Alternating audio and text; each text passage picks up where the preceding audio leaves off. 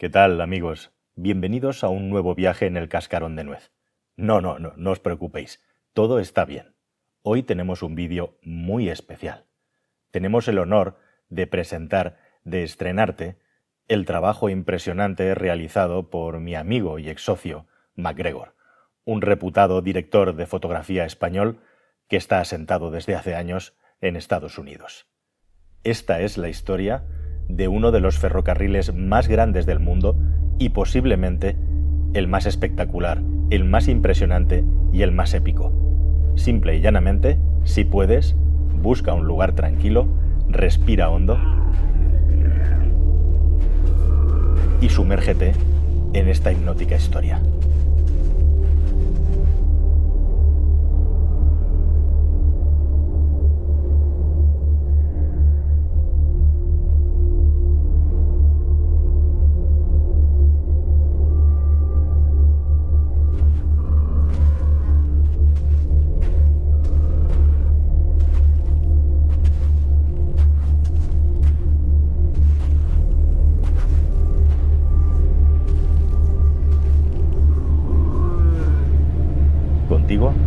El ferrocarril de Mauritania, la columna vertebral de África.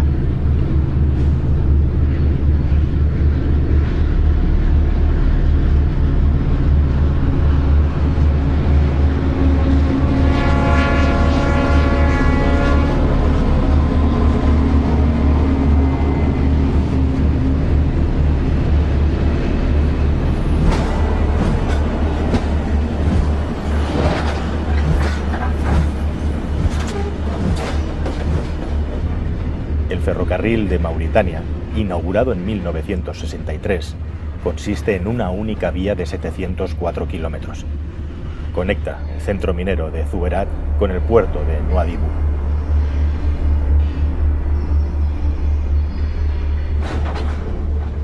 Los trenes que circulan tienen hasta 3 kilómetros de longitud, convirtiéndose en una de las líneas de tren más largas y pesadas del mundo.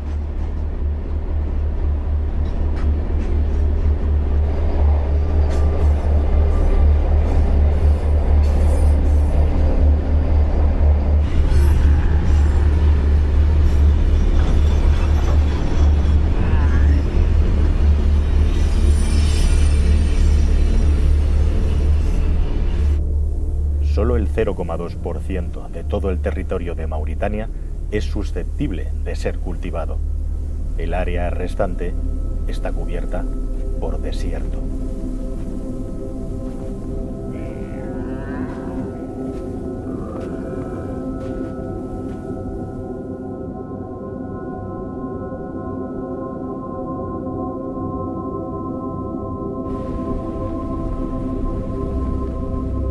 Casi un tercio de la población de Mauritania es nómada, de ascendencia mayoritariamente árabe y bereber.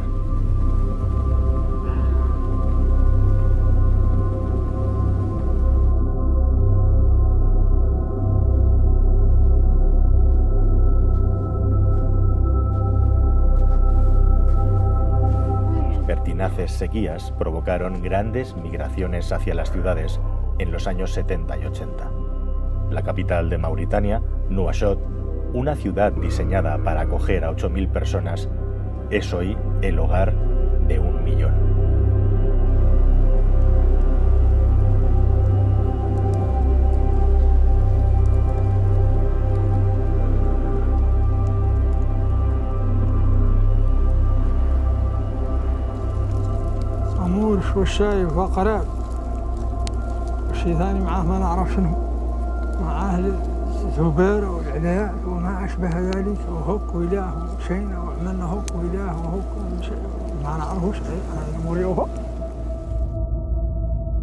Aparentemente Mauritania es un espacio de tierra yerma inmenso, pero sin embargo es también un lugar muy rico en recursos naturales.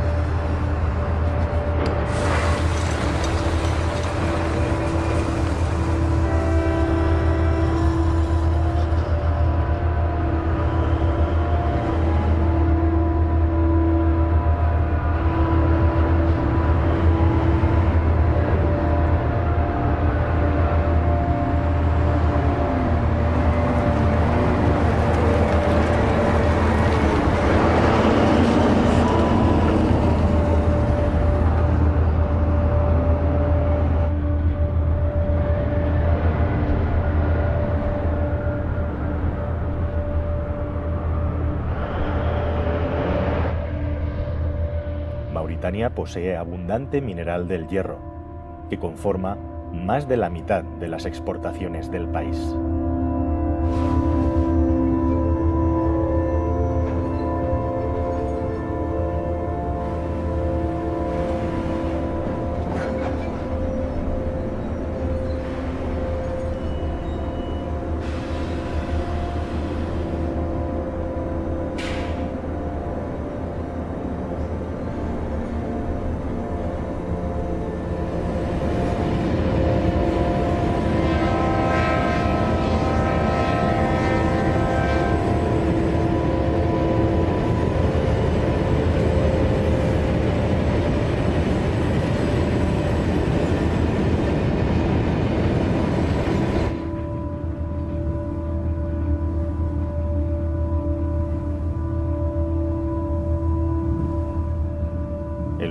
Ferrocarril de Mauritania se construyó con un único propósito, transportar el hierro.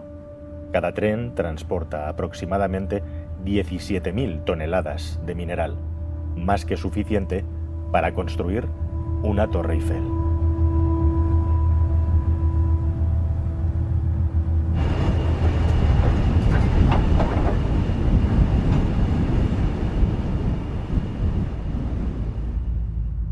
Desierto del Sáhara es una de las regiones más secas del planeta, pero la costa mauritana es muy rica en recursos pesqueros.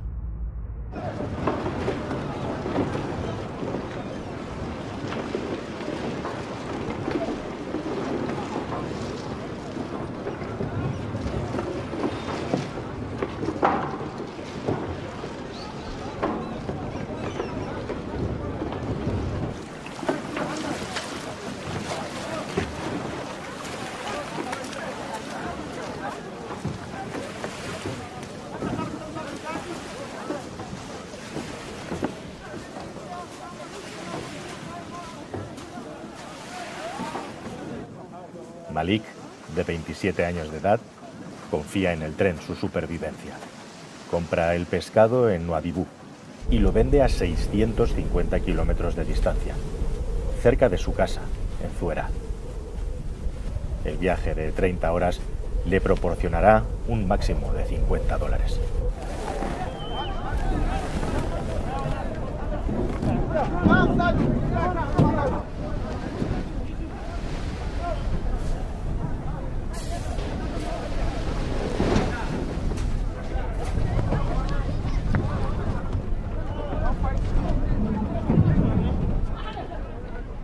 Se transportan automóviles en el propio convoy del tren, pero lo más habitual es que hombres como Malik se suban a los vagones para viajar.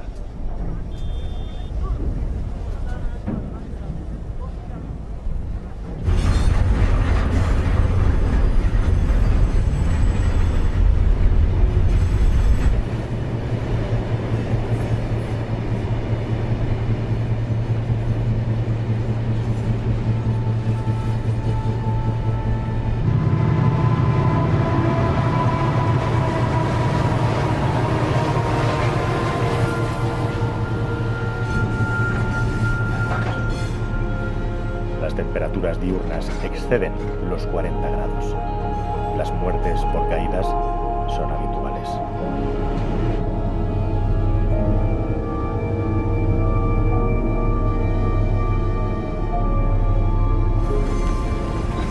Tras vender el pescado, Malik descansará un par de días antes de volver a subirse al tren para hacer el viaje de vuelta a la costa.